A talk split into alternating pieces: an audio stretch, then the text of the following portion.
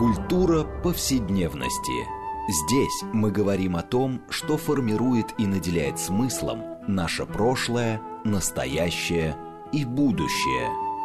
Ведущая, главный редактор издательства «Новое литературное обозрение» Ирина Прохорова. Культура повседневности. Программа предназначена для лиц старше 16 лет. Здравствуйте. Мы продолжаем цикл программ под общим названием «Культура повседневности». Хочу напомнить нашим радиослушателям, что мы говорим о наших жизненных практиках, о том, что мы часто пренебрежительно называем бытом. На самом деле наша программа пытается доказать, что все это важнейшая часть культуры в целом. А, и сегодня мы продолжим наш разговор. Мы уже несколько раз обращались к этой теме. Это эм, к жизни интеллектуалов в тоталитарном обществе. А, и, как обычно, тема была подсказана эм, выходом, недавним выходом книги, которая называется «Зиновий Поперный. Homo Ludens».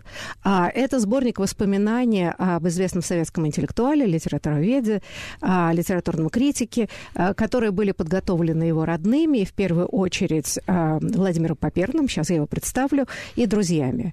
А мы будем неоднократно, наверное, к книге обращаться, потому что она содержит ценнейшие сведения о реальной жизни интеллектуальной среды вот в эпоху, советскую эпоху, как сталинскую, так и после сталинскую. И, собственно, сквозь фигуру Зиновия Поперного, одной из ключевых фигур интеллектуальной жизни России, Советской России, мы попытаемся, в общем, действительно поговорить серьезно, как оно было на самом деле, а не так, как нам показывают в советских фильмах. А, и сегодня с нами а, гости, которых я представлю. А, во-первых, счастливо представить Владимира Поперного, который как он говорит, по счастливой случайности оказался в Москве. А, он дизайнер, культуролог, историк архитектуры, профессор Калифорнийского университета. Ну и не в последнюю очередь автор культовой книги «Культура-2». Здравствуйте, Владимир. Здравствуйте, Ирина. Очень рад быть с вами на этой передаче. Замечательно. И э, второй наш гость, очень ценный, Ирина Щербакова. А, она филолог, руководитель образовательных программ э, Международного мемориала, а также преподаватель Шанинки. Как мы называем это? Здравствуйте, Здравствуйте, Ирина. здравствуйте. Я Ирина Прохорова, главный редактор издательства «Новое литературное обозрение», ведущая программы. Но, э, знаете, поскольку э, Зиновий Папер, как говорят, в общем, фигура культовая, может быть, для старшего поколения, э, интеллектуального, интеллигентного, но, может быть, для людей более молодых не совсем известен, может быть, мы все-таки начнем вот такой небольшого рассказа да, о его жизни. Понятное дело, что мы сейчас не будем пересказывать всю биографию, но, собственно говоря, вопрос э, к Владимиру и Карине, а почему он э, стал вот, собственно, таким вот культовой фигурой, очень важной фигурой для, э, я бы сказала, да, даже тут сказать, интеллигент, советской интеллигенции или просто, да, культурного сообщества в Советском Союзе. Вот из чего складывалась эта фигура, почему она была столь важна? Ну, давайте я э, начну, поскольку я, значит, занимался этой книгой. Э, вообще, я должен сказать, что э, вот если посмотреть почему люди становятся диссидентами и как они становятся диссидентами, а, то э, надо иметь в виду, что самые ярые э, атеисты, например, это бывшие, там, скажем, католики, и самые активные э, диссиденты, это бывшие комсомольские лидеры и так далее. И в каком-то смысле эта метаморфоза произошла с, с моим отцом. Он был абсолютно лояльным членом коммунистической партии и так далее, но а, то, что его, как сказать, мешало э, в практическом смысле, но, с другой стороны, то, что и делало его вот такой впоследствии культовой фигуры, это чувство юмора, с которым он не мог справиться. А когда он, э, веря э, в, так сказать, в идеологию, видел смешное, он не мог этого скрыть, он тут же э, это пародировал, высмеивал, говорил друзьями, и эти, и эти вот его сатирические высказывания ходили, передавались из уст в уста, впоследствии он стал петь какие-то песенки сатирические, эти записи копировались. Короче говоря, он стал э, таким лидером сам издата, и естественным образом произошел конфликт, а, в результате которого его исключили из партии, что в советское время было, в общем, трагично, потому что... Чревато печальными последствиями, Чер... да? Э, это все-таки не сталинское время, это не, не чревато лагерем и расстрелом, но а, это чревато потерей всех э, средств э, дохода.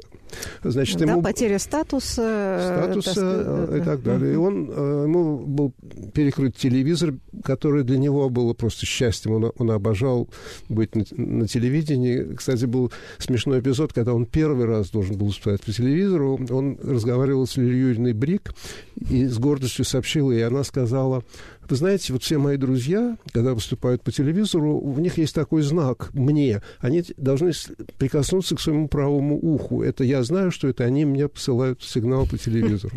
И после выступления она ему говорила, Зиной Самолович, вы так дергали ухо, что я боялся, что вы сейчас оторвете. Он очень старался. Да, но э, мы еще вернемся к этому эпизоду, собственно, почему э, он потерял партбилет. А, но э, недаром в Советском Союзе ходила такая шутка, хорошо смеется тот, кто смеется без последствий. А, потому что я думаю, что даже в нынешней очень неоднозначной ситуации люди, не жившие в советское время, плохо себя представляют опасность смеха. Причем иногда совершенно невинного, казалось бы, первые, да, но всегда это был, значит, люди находились под домокловым мечом. А в данном случае, и как хорошо вы пишете вы, и очень многие люди, которые вспоминают о нем, а, что э, действительно вот э, природный талант, э, проницательность, все прочее, вот, так сказать, подводили его, потому что все понимали. Правила игры интеллектуалы понимали. А, понимали все страшные последствия, но не могли иногда удержаться, ну, ну просто потому что чудовищный маразм маразма, который их окружал, так или иначе заставлял их реагировать. Ирина. Да, но я, во-первых, хочу сказать, что мне ужасно в жизни повезло. И я думаю, что это вообще определило мою жизнь. Потому что э, вот когда я была подростком и вообще девочкой совсем, то я росла так же, как вот и Владимир, я росла вот рядом с этими людьми, в окружении этих людей. И, э, во-первых, вот после сталинских таких, э, этих свинцовых страшных времен, и это были люди, которые... Э, я бы сказала, они давали надежду. Они давали надежду. Это вот и если были фигуры, и даже не важно, что войдет в литературу, войдет ли Зиновий Поперный, войдут ли его книжки о Чехове или Маяковском, это не так важно для этой фигуры. И мне кажется, что из этой книжки это вытекает. Это э, э, есть фигуры, которые определяют время. А, в которых это время концентрируется. Они даже могут, я повторяю, не, не совершить ничего э, такого какого-то замечательного, но э, они являются каким-то духом этого времени. И ну, не надо себе представлять, и об этом вот и в книжке это есть, и я это знаю по семейным рассказам, потому что э, так оказалось, что часть моей семьи оказалась в эвакуации почти что рядом с э, э, вот э, там семья э, сам Поперный и э, мама мама э, Владимира, они оказались в очень в ужасных условиях, под Уфой, э, фактически ну, голод... Кстати, моя мама там же была под Уфой. Да. Много интересных да, рассказов. Да, да. у нас, я думаю, да. я думаю, у нас будут общие рассказы. Да. И это был страшный голод, это был вообще чистый кошмар, и все, и там... Вот... Ужасно криминальная среда, да, и там был, да. да, и там была моя семья тоже, э, вот э, моей мамы и моя тетя, которая с ними училась вместе в Ифли, очень близко дружила. И вот она как раз застала очень трагический момент, моменты, потому что э, погиб же на фронте брат-близнец. Что значит близнец? Это вообще отдельная история. И вот погиб на фронте, и было, и, в общем, и было ясно, что он погиб, и это была такая большая трагедия, и, конечно, он реагировал, он действительно человек ведь был с очень такой хрупкой психикой, и поэтому она, он реагировал так на эти события очень трагически, так же, как я думаю, что, ну, нам всем тут сидящим, но ему тоже невероятно повезло повезло, что все-таки он еще был молодым человеком, когда умер Сталин.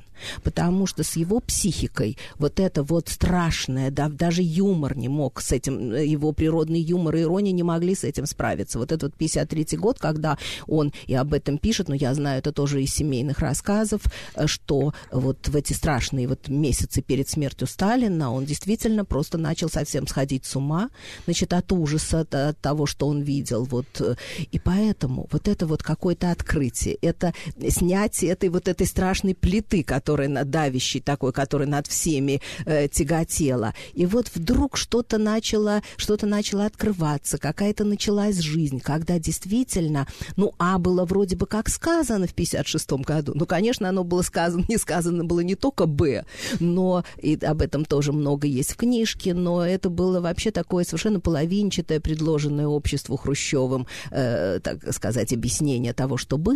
Но Слушайте, людям тем было... не менее, хоть по крайней мере люди выпустили из лагерей, и массовые репрессии прекратились, Конечно. люди перестали по ночам слушать э, да, машины, но... да, идут ли или нет. И вот да. наступило время таких людей, потому что, э, как правильно вы сказали, э, сейчас и вы, Ирина, и Владимир, что необходим после вот этой страшной давиловки этот смех, эта ирония. Она была просто спасительной. Это просто, она имела психотерапевтическое, совершенно психотерапевтическое действие. Поэтому эти шутки повторялись и, так сказать, цитировались. Да, я просто хочу, э, Владимир, процитировать фразу, которая стала, э, ну, ну, просто, не знаю, символом своего времени. Да. И которую даже ошибочно приписывали Николину, потому что он ее бесконечно произносил. Вот мне кажется, э, она замечательно и не теряет своей актуальности. Пожалуйста. Никогда, да. Да здравствует все то, благодаря чему мы, несмотря ни на что. Ну да, по-моему. Это абсолютно э, по своему абсурду фраза, точно выражающая абсурдность самой жизни. И даже если эта фраза Э, останется, пройдет там сколько лет еще, Слушайте, и останется она, эта фраза, она совершенно, этого абсолютно достаточно, чтобы человек с этим вошел в историю. Я хочу сказать, Ирина, это вот сейчас всякие монстрации, да, ведут, я бы сказала, что никто не приплюнул эту фразу. Да. да она, вот можно ее нести впереди всех монстраций, и она лучше всего отражает а, и абсурдность жизни, а, и очень точное описание, и при этом внутренняя система сопротивления. Я просто хотела сказать, сказать, что да, эм, когда мы говорим о людях хрупкой нервной организации, но я хочу заметить, что это был такой ужас, что люди с любой э, душевной да. организацией просто часто ломались, э, сгибались. И, кстати, сам же Зиновий Поперный, по-моему, в одних воспоминаниях своих, которые приложены к книге, он же говорил, что, значит, эпоха Возрождения породила титанов, а советское время породило, как он говорил, кривоколенных людей, а, и они отовсюду вылезли. И надо сказать, что воспоминания полны очень очень интересных описаний людей, да, и трагедий тех людей, которые многие были талантливые, а в другое, более благоприятное время вполне себе могли состояться как личности.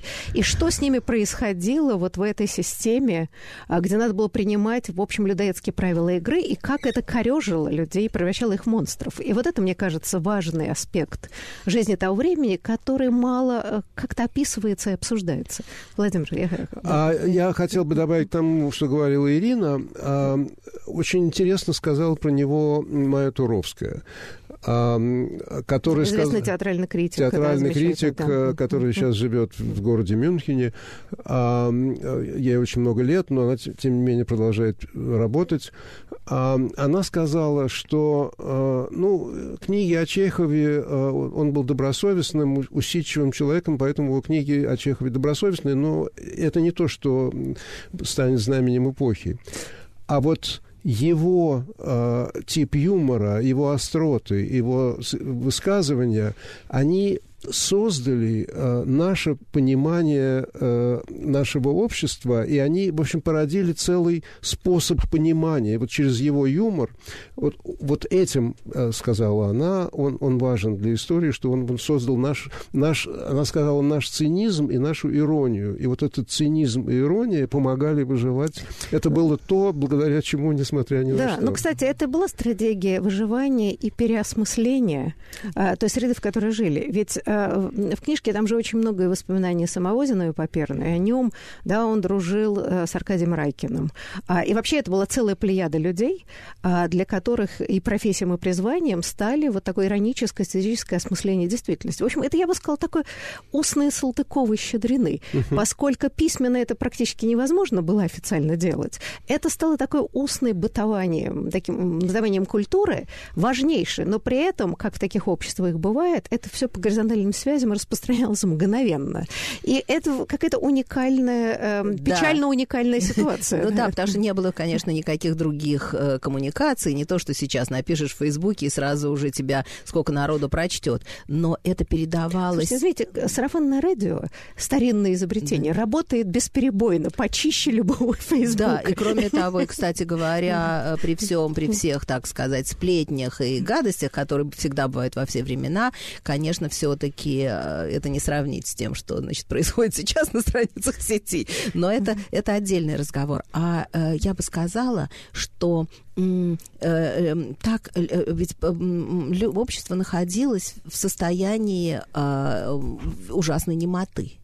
Э, вот до, до, так сказать, до середины 50-х годов. При том, что мы знаем, что все работали наши литературоведы и писали в стол писателей. Тем не менее, вот улица, она была совершенно немодствующая. Языка не было. И даже вот в интеллигентной среде, конечно, повторяли какие-то вещи, и, и читали и все. Но все-таки ужасно было важно рас, вот это вот э, размочить этот, размочить этот бетон. Посмея, а как, каким способом? Э, вся все-таки самый лучший это э, абсолютно над этим, так сказать, посмеяться и превратить это в смешное. Потому что и тогда э, я не согласна со словом цинизм. Потому что мне кажется, и даже я помню все-таки хорошо очень э, вот э, э, Зиновия Самолча, э, он совсем был не циничным человеком. Это просто была такой особый дар так взглянуть на, так взглянуть вот на то, что происходит. Мы как бы с вами видим, что какая-то дрянь. Но вот так, э, это особый дар, сделать это так, чтобы в, этот, в эту иронию вложить очень, э, так, таких очень много смыслов. Это, это, настоящий, это настоящий талант. И вот то, что сейчас ушло совсем, это жанр литературной пародии. Я думаю, что наши, наши слушатели э, даже, наверное, плохо вспомнят или вообще не вспомнят э, знаменитые имена или знаменитые пародии. А это ведь было очень важно. Э, хотя бы... Они Э, слава тебе, Господи, первоисточников не знают, Конечно. что породило. Кон... Но... Ужасно, если они начнут читать вот это все, на что писались пародии, это я как-то боюсь за нервные душевные организации. Это даже это не обязательно. Это не обязательно. Это я имею в виду читать так, тебе эти первоисточники. Но а, я думаю, что очень важно было, что ведь жизнь была литературоцентрична. И борьба наша тогда, и борьба между сталинистами и антисталинистами, а это все-таки главный был нерв этого времени после 53 -го года, она происходила на страницах журналов, она происходила на страницах книг. И э, такие люди, вот как Паперный, они были, их было вот, ну, несколько человек, там можно сказать, он был э, все-таки один из самых заметных и талантливых, они вот, э, я бы сказала, вот в этом, в этом работали, вот в этом таком, вот в этом таком жанре. Вот показать вот через, потому что любая такая борьба и противостояние, оно бывает очень таким серьезным, ну, ужасно. Ну, потому что таким недаром тоталитарное мрачным. государство да. всегда боялось смеха, потому да. что а, это как бы отчасти развенчивает этот ужас, да, так сказать, mm. оказывается, над этим можно посмеяться. И, а, да, Владимир. Да. А, я только хотел сказать, мы говорили про сарафанное радио, mm-hmm. я хотел сказать об одном эпизоде. Значит, у нас дома собрались э, друзья моего отца, там был э, режиссер Анатолий Эфрос, его жена Наталья Крымова, по-моему, там был Эмиль Кардин, была Майя Туровская, может быть, даже Инна Соловьева, вот эта вот компания критиков, литературоведов и так далее. И он читал им свои пародии э, на писателя Кочетова, главного советского идеолога писателя, и э, Панферова, который был до этого объектом его пародий. И я включил магнитофон и стал записывать. А отец говорит, нет, нет, нет, это не надо записывать, это там, слишком рискованно. Я тогда каким-то хитр... какой-то хитростью закрыл занавеской и продолжал записывать. И, значит, отец увидел, говорит, ты что ж там все-таки записываешь? И Эфрос громко сказал, Паблик Морозов.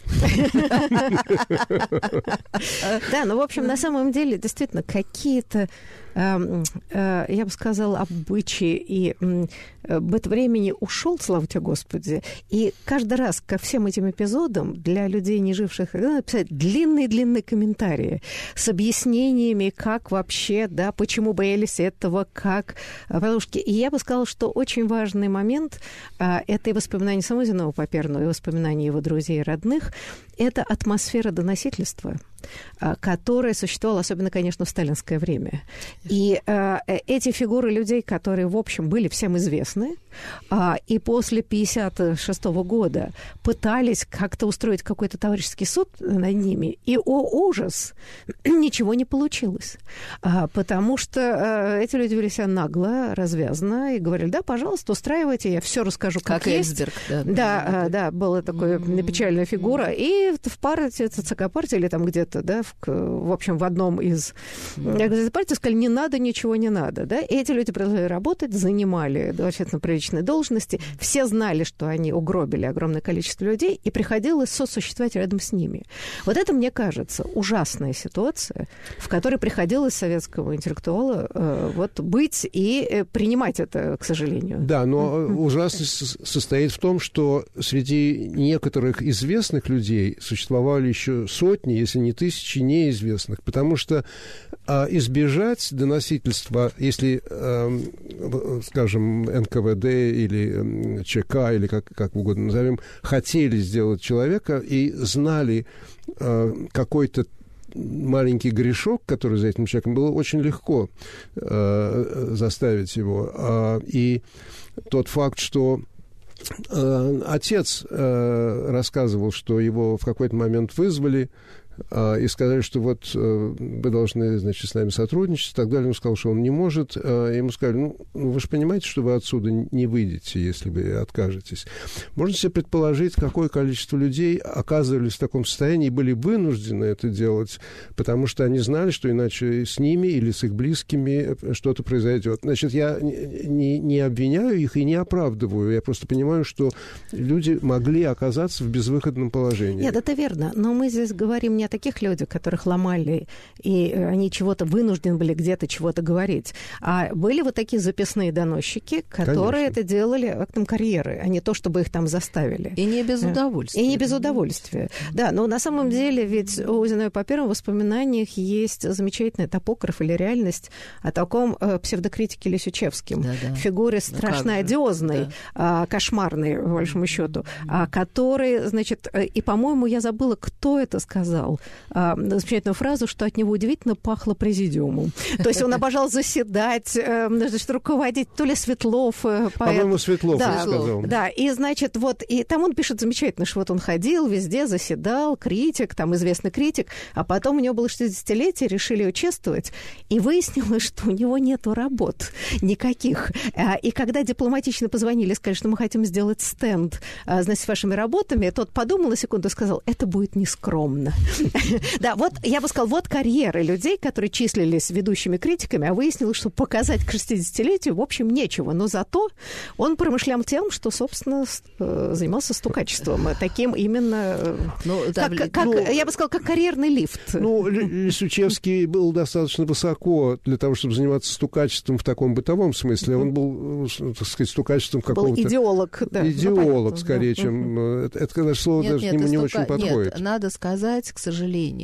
Э, не хочется тут нам об этом говорить, и все. Есть персонажи в книжке, про которые, конечно, э, в воспоминаниях э, о части твоих и, не знаю, Самолча, которых, про которых, к сожалению, стало известно, когда был короткий момент доступа к архивам. Просто не хочется, не хочется сейчас без, конечно, без не имея копий архивных документов, и вообще не хочется, так сказать, обо всем этом говорить. Но, к сожалению, нее, к сожалению. Среда была ужасно этим заражена, и много было ну, людей, но, про которых но бы я бы знали. Сказала, что Владимир правильно говорит, что были случаи, когда люди просто, боясь за родных, за себя, вынуждены были сотрудничать. И ну, вот здесь да. как разделить это? В этот, ну, собственно, и проблема, и трагедия советского периода, что невозможно взять так и разрезать, да, вот эти вот эти, а эти вот такие. Это правда. И, и вот человек постоянно был вот в этой ситуации страшного выбора, компромиссов, э, которые надрывали душу, э, и ужасного страха. И, к сожалению, описать это сейчас довольно сложно, потому что если говорить, рассказывать, иногда молодые люди говорят, да ну ладно, быть такого не может. А, и тут ты понимаешь, что языка по-прежнему и нет для разговора об этом.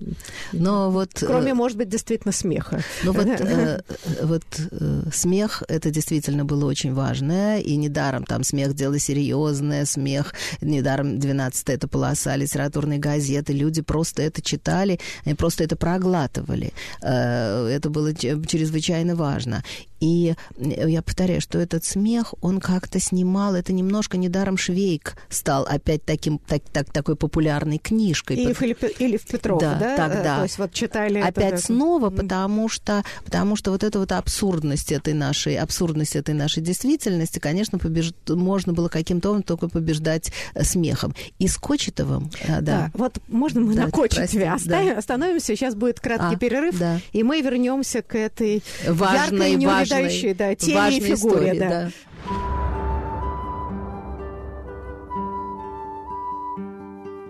Здесь мы говорим о том, что формирует и наделяет смыслом наше прошлое, настоящее и будущее. Культура повседневности. Мы продолжаем наш разговор в рамках э, программы «Культура повседневности» о жизни, я бы сказала, и судьбе интеллектуалов в тоталитарном обществе. И мы отталкиваемся от недавно вышедшей книги, э, посвященной Зиновию Поперному. Так называется «Зиновий Поперный. Homo Ludens», то есть «Человек играющий».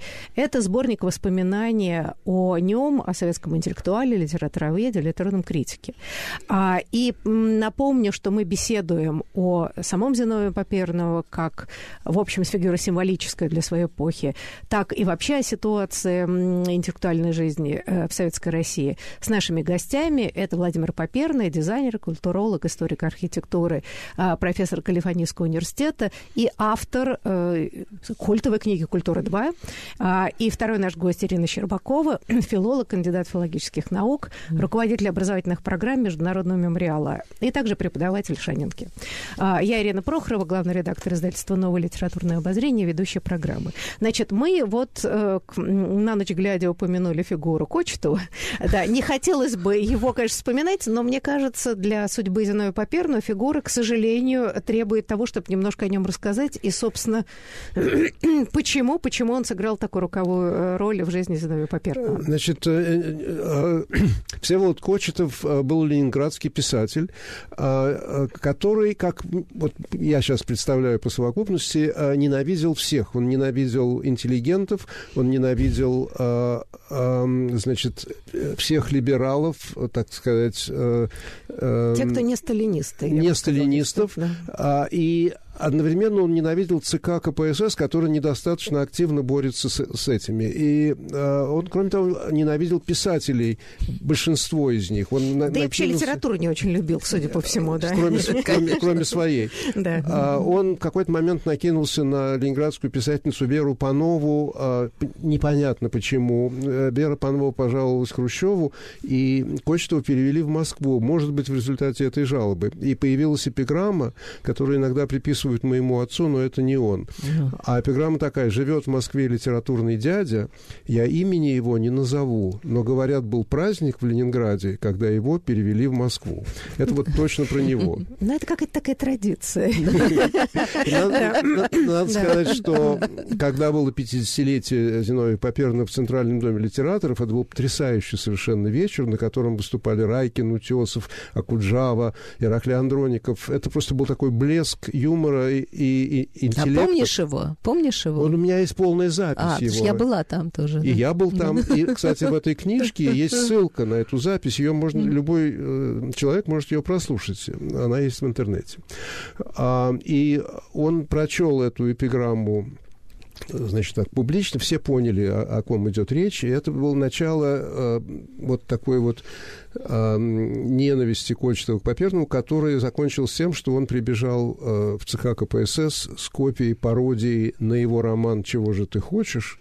и показал э, Гришину, который был главным э, партийным боссом Москвы, и сказал, посмотрите, что пишут ваши коммунисты. И отца, соответственно, исключили из партии. Ну, пародия, по называлась «Чего же ты кочет?» Чего и же он кочет? Чего же, он, он кочет? да. Там интересно то, что появилось одновременно две пародии на этот роман. Одну написал Сергей Сергеевич Смирнов. Это писатель, который там писал о крепости, и, и тоже остроумный человек. Его пародия называлась чего же ты хохочешь? Угу. И, а, они чего были... ты хохочешь, называют. Чего же ты, ты хохочешь? хохочешь да? а, и они были в хороших отношениях с моим отцом, и Сергей Сергеевич ему однажды сказал, он сказал, вы знаете, когда-нибудь наступят времена, когда мою пародию опубликуют, а вашу никогда.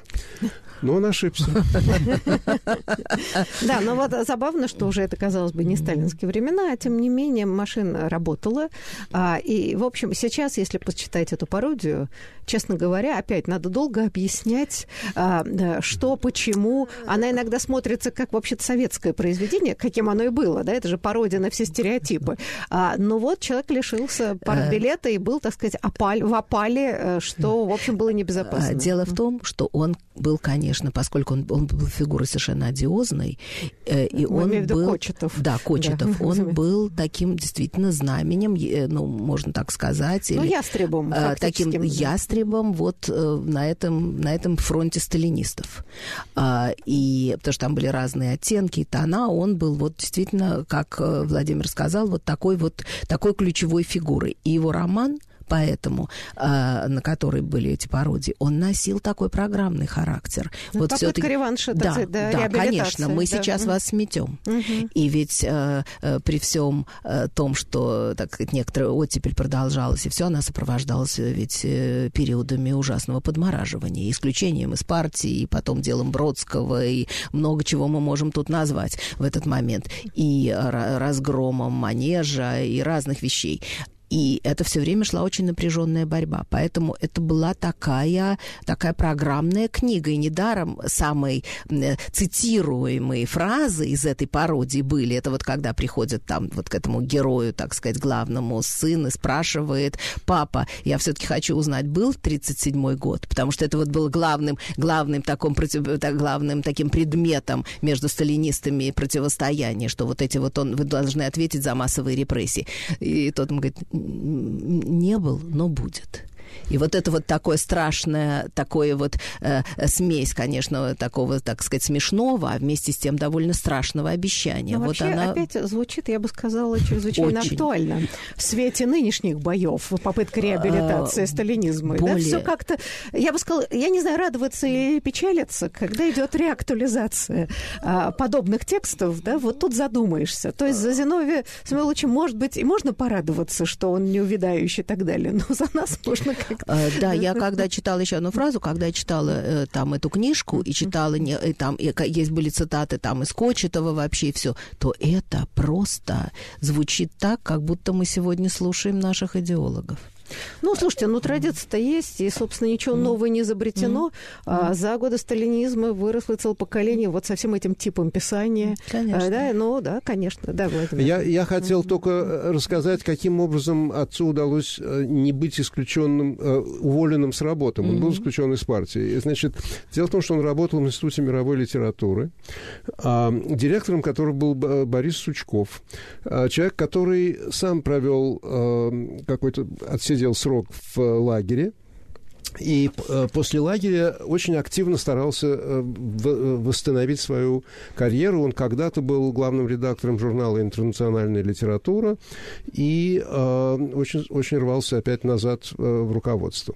А, и, значит, в это время появился, появилась книга французского политика, который был одновременно членом французской коммунистической партии, Роже Горади, который написал книжку «Реализм без берегов». И э, он очень хотел, чтобы ее перевели на русский язык, чем поставил ЦК КПСС в очень трудное положение. С одной стороны, э, не так много друзей э, у коммунистической партии было во Франции, терять Были. еще одного э, не хотелось. А с другой стороны, он мне говорил совершенно крамольные вещи, что реализм должен быть без берегов, что там Джойс, Пикассо, это все реализм.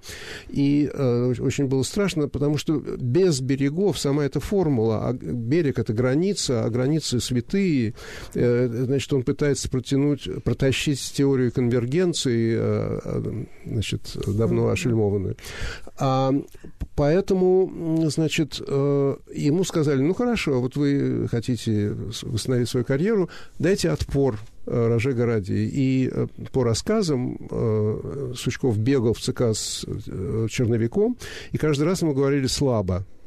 Еще сильнее, да. И вот, Нет, значит... вот самое это смешное, что как бы они решили напечатать эту книгу, но сначала надо было дать отпор, а потом все равно книжку напечатать, что самое забавное было в этой истории. Отпор был дан до того, до как того, вышла да, книжка. конечно. А, да, но, но еще бывало такой жанр, и Сучков был одним из э, тех, кто в этом жанре работал, это называлось «разрешающее предисловие» где да. они, когда, которое было э, Дымшимцем написано к э, Тому Мандельштама, Сучкову, Кавке, э, по-моему, и это, и там нужно было, мы все с вами это хорошо помним, там надо было, конечно, всем им выдать ну, да. за их всякие ошибки, но, тем да. не менее, все-таки мы считаем, Нет. Слушайте, что... я хочу сказать, Нет. что уже в эпоху позже, 70 начало 80 когда я училась в университете, а, я бы сказала, как ни странно, эта традиция публиковать очень много хороших писателей с этими разрешающими предисловиями условиями, которые сказать, что они заблуждались, не дотянули, но все-таки стремились, а, это уже как бы был накатанный момент, вот это раздвиг... раз... Э, берега, так сказать, потихонечку действительно расползались. Да, да. но э, была блистательная пародия э, Раскина, э, была пародия на предисловие к переводному роману. Да, я помню, да. Там было написано, что это предлагаемый читателю романа, это, конечно, не «Боги жаждут Франции», не, да, это не Бальзак, не это. И это гениальный фраза. Правильнее всего было бы назвать этот роман записками крысы, живущей на дне помойной ямы, э, вооруженной сильным увеличительным стеклом. И, и кончалось так. С, с отвращением, отбросив от себя эту книгу, читатель вынесет из нее много интересного. Ну, в каком-то смысле, в каком-то смысле. Это уже, и если мы смотрим это сквозь призму, скажем, того времени, это и было как бы вот это расшатывание этой страшной Конечно. заскорузлой системы, э, где э, вот весь вся эта система стереотипов, э, якобы реализма, но ведь потом уже появились всякие истории, это магический реализм, это такой реализм. И, в общем, все литературоведение российское, которое занималось иностранной литературой, поскольку занималась английской литературой, я это очень хорошо на своих плечах, так сказать, тоже вынесла. Это была попытка любыми способами доказать, что это какой-нибудь, но реализм. А, что успешно делалось, да? Ну, да виртуозно я, доказывалось. Я да. хотел закончить историю про да, простите, э, исключение из партии. Значит, короче говоря, за это предисловие, которое вышло до книжки Роже Городи, он был сделан э, членом-корреспондентом Академии наук и директором Института, Института мировой литературы, где работал мой отец. И э, когда его исключили из партии, на него стали давить с двух сторон. С одной стороны, ему звонили из ЦК и говорили, у вас работает человек, исключенный из партии, вы собираетесь принимать меры? Одновременно ему звонили, так сказать, прогрессивные писатели, э, там, Чуковский, Твардовский, Маршак, э, и, так сказать, которые говорили, ну, надеюсь, вы не дадите в обиду нашего талантливого пародиста. Вообще даже можно Сучкова пожалеть, между молотом и наковальней. Но у Сучкова был лагерный опыт. А лагерный опыт говорил, что надо лепить Горбатову в таких случаях. И он нашел гениальный выход. Я думаю, без лагерного опыта он бы не, догадался. Был вывешен приказ, который я видел своими глазами на стене института, где было написано за допущенные идеологические ошибки доктора наук, старшего научного сотрудника Поперного а, перевести из отдела советской поэзии в группу Чехова. Это было, с этой точки зрения, страшным понижением оранки. А я, мы еще не сказали об одном. Я просто хочу сказать, что эм, он, с одной стороны, принял меры, ну, с другой стороны, отец был счастлив, потому что он вернулся к Чехову, который был его любимым писателем, и, проведя потом несколько лет в архивах, написал свою лучшую книгу, которая называлась «Записные книжки, Чехова». А я э, особенно ей горжусь, потому что я еще сделал обложку к этой книге. А, там, кстати, был замечательный эпизод. Я, знаете, Форзац есть в книжке. Это, ну да, э, как издатель знаю, да. А, и в качестве Форзера я, Форзаца я нашел рукопись, фотографию рукописи Чехова, сильно ее увеличил, получился такой красивый орнамент. И когда в издательстве посмотрели, они сказали, это что за э, письмена какие-то таинственные? А, нам нужен полный текст, и он должен пройти главлит. Э, Чеховский Чехова. текст, ну да, и, вдруг общем, вы... там не то что-то написал, действительно. Это вообще, В результате сняли этот Классиками. Чехов не прошел. С классиками бывало это у нас. Они совершенно не были часто в том же положении. Вот. И я хочу сказать, что мы не сказали об одной э, такой замечательной тоже ипостаси, э, и я хорошо вот помню, на 50-летие это было, это был известный в Москве, конечно, в узких кругах, но широко известный тогда это был ансамбль «Верстские правки». Угу. И это даже само название уже вызывало смех, потому что, э, когда вот э, он работал в литературке, эм, э, Зиновий Поперный, то они там создали вот такую, такой ансамбль, в котором разные критики и очеркисты, и вот там Анатолий Аграновский, там еще кто-то, все они, значит, а... Собственно, это был капустник. Да. Причем это еще были сталинские годы, если. Сначала начина, начина начиналось в сталинские Нет, годы. Начи... Все началось, это вообще загадка. Да. все началось в 49 году. году. Самое страшное, то, да. в общем, да, То, да, что да. они там писали и пели, было абсолютно антисоветчина, если вдуматься. Да, совершенно. И это все было с ведома начальства. Значит, я, я сначала долго не понимал, как это может быть. Но дело в том, что это было внутри литературной газеты для своих. Вот там шутить на эту ну, тему слушайте, можно было. мы же знаем, что э, это не могло совсем не было препятствием для репрессий при желании, потому что, ну и что, что э, они говорят там не то. Но поразительно, что этот вот очаг свободы, вот этот вот капустник, который замечательно описан, действительно очень остроумный. Очень остроумный. А, поразительно, прекрасно. что вот он там держался и дал начало вообще всему этому. Потому что капустники потом уже mm-hmm. в 50-е годы стали одним из важнейших такой частью интеллектуальной Да, и жизни. из этого КВН так да, потом выпуск, уже да, родился. А до этого э, у архитекторов Кахинор, да. mm-hmm. и Решинка ансамбли. Mm-hmm. То есть это э, они породили движение. Да, но вот это было тоже это было очень важно э, для как-то, эм, э, я бы сказала, во-первых, десакрализации, и СМИ тоже, потому что что, что значила газета советская в это время, это, э, и что значила публикация в газете, это было совсем, это было через человеку ну, можно было разрушить приговор. жизнь. Да. А, я бы сказала так, отрицательная рецензия на книгу, которая сейчас не воспринимается никем, даже самим автором, Конечно. очень часто, да, вообще могла быть приговором, могли арестовать потом и так далее. И, в общем, на самом деле, да. И да, существовал такой смешной рассказ, про который, но он прекрасно мог бы быть, и есть похожие рассказы про Поперного, э, вот, про то, что, э, значит, встречаются в одном, они живут в одном и том же подъезде, встречается жена Анатолия Аграновского, знаменитого такого тогда очень очеркиста. Галя. Э, да, Галя с женой Григория Бакланова.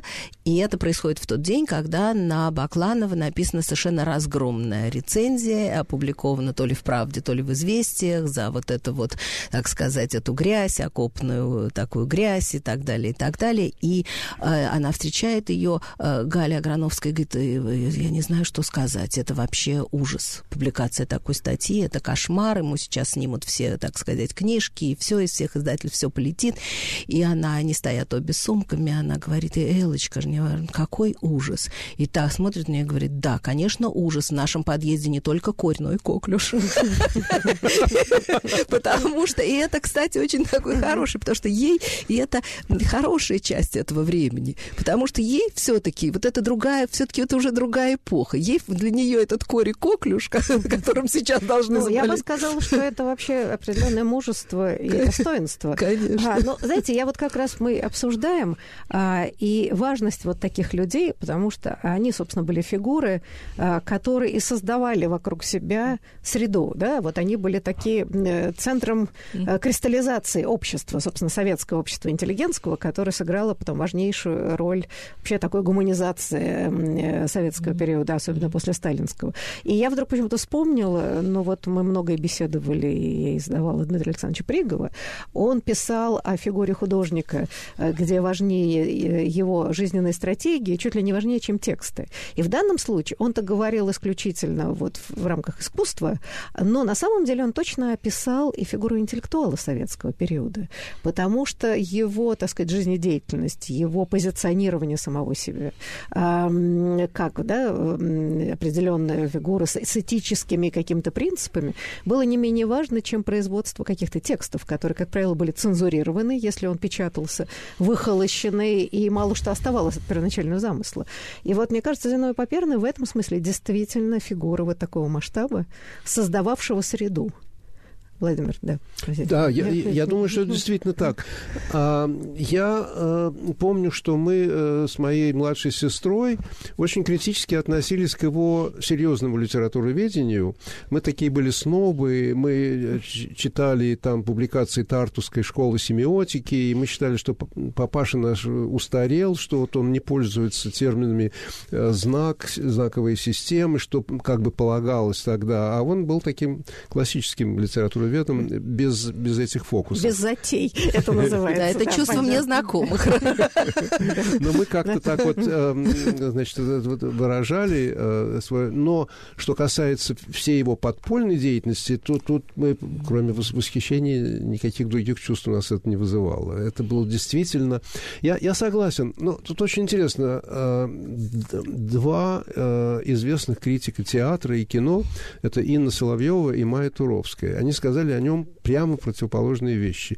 А, Инна Натановна Соловьева сказала, что, ну, пародии, подумаешь, был еще такой Измайлов в XIX веке, мало ли кто писал пародии. Ну, может быть, когда-нибудь какой-нибудь литературовед и займется его пародиями. Но серьезное э, чеховедение, конечно, гораздо важнее. А Майя э, Иосифовна Туровская сказала прямо противоположное. Ну, что там Чехов? Ну, он, сказать, он был очень трудолюбив, и поэтому вот за счет трудолюбия он выдавал все эти тома, потому что ему мама все время в детстве говорила, ты должен серьезно заниматься. И он слушался и серьезно занимался. Но э, это ни, ни, никуда не пойдет и ничему нас не научит. А вот его вот это истинное призвание было именно в том э, э, вот, фантастическом чувстве юмора, над которым у него не было власти. Он мог сказать в любой момент, в любое место, в самый неподходящий момент что-то смешное, если это было смешно. А вы помните еще какой-нибудь эпизод, когда человек не удержался и что-то сказал?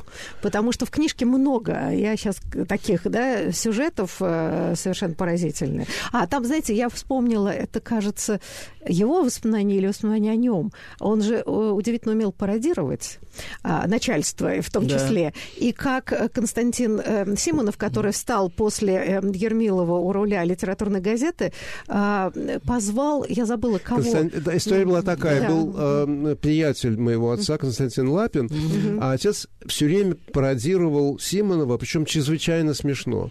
У него была замечательная э, пародия, он абсолютно точно голосом Симонова произносил речь о нашей драматургии. И там была такая фраза.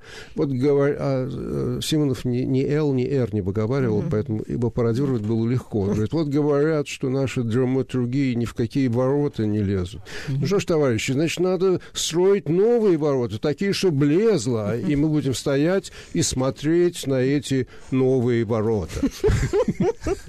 Да, но смешно то, что этот Лапин шел по коридору. Нет, а теперь, значит, а, Лапин шел по коридору, а заднего шел Поперный и говорил голосом нет, Симонова. Нет, нет, нет, как раз смешно другое, что шел Лапин по коридору, а Симонов стал его звать. Лапин, думает, что это Поперный, все время говорит, да пошел ты, да отвяжись. И, наконец, когда на десятый раз он повернулся, увидел, что начальство в полном недоумении на него смотрит. И Лапин да, бежал, это... закричал, простите, ради бога, я думал, что это Поперный. Точно. Это знаменитая история. Вы лучше помните этот эпизод, чем я. Вы, наверное, там были. Нет, я не была, я просто читала книгу, и это как-то запало. Нет, это отец всегда рассказывал, как очень смешную историю. Это всегда в литературке, они потом, мы, да, это они потом всегда вспоминали эти, эти шутки. Да, но как мы видим, что э, на каком-то новом повороте те шутки, которые казались, что они совершенно старые, они как-то расцветают с новой силой. Да, и в этом смысле э, я бы сказала, что э, вот выход этой книги очень важно, потому что действительно это описывается, ну, в общем, драма жизни, иногда трагедия. Но это и попытка, вот как общество советское пыталось преодолеть все эти страшные догмы, ужас перед э, только что закончившейся чудовищной эпохой, да и, в общем, и продолжавшейся. И действительно здесь смех оказался ключевым явлением, да, в такой, ну, я не знаю, постепенном демонтаже э, всей этой системы.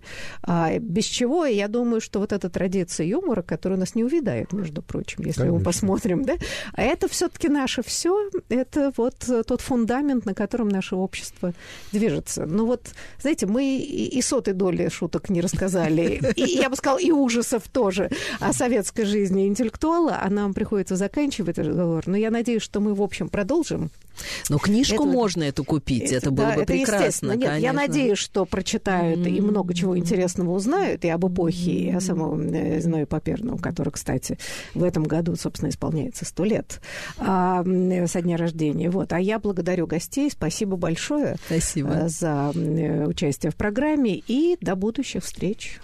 И еще Спасибо. раз, пожалуйста, давайте этот лозунг. Да здравствует. Да здравствует все то, благодаря чему мы, несмотря ни на что. Вот на этом мы закончим нашу программу. Спасибо. Спасибо.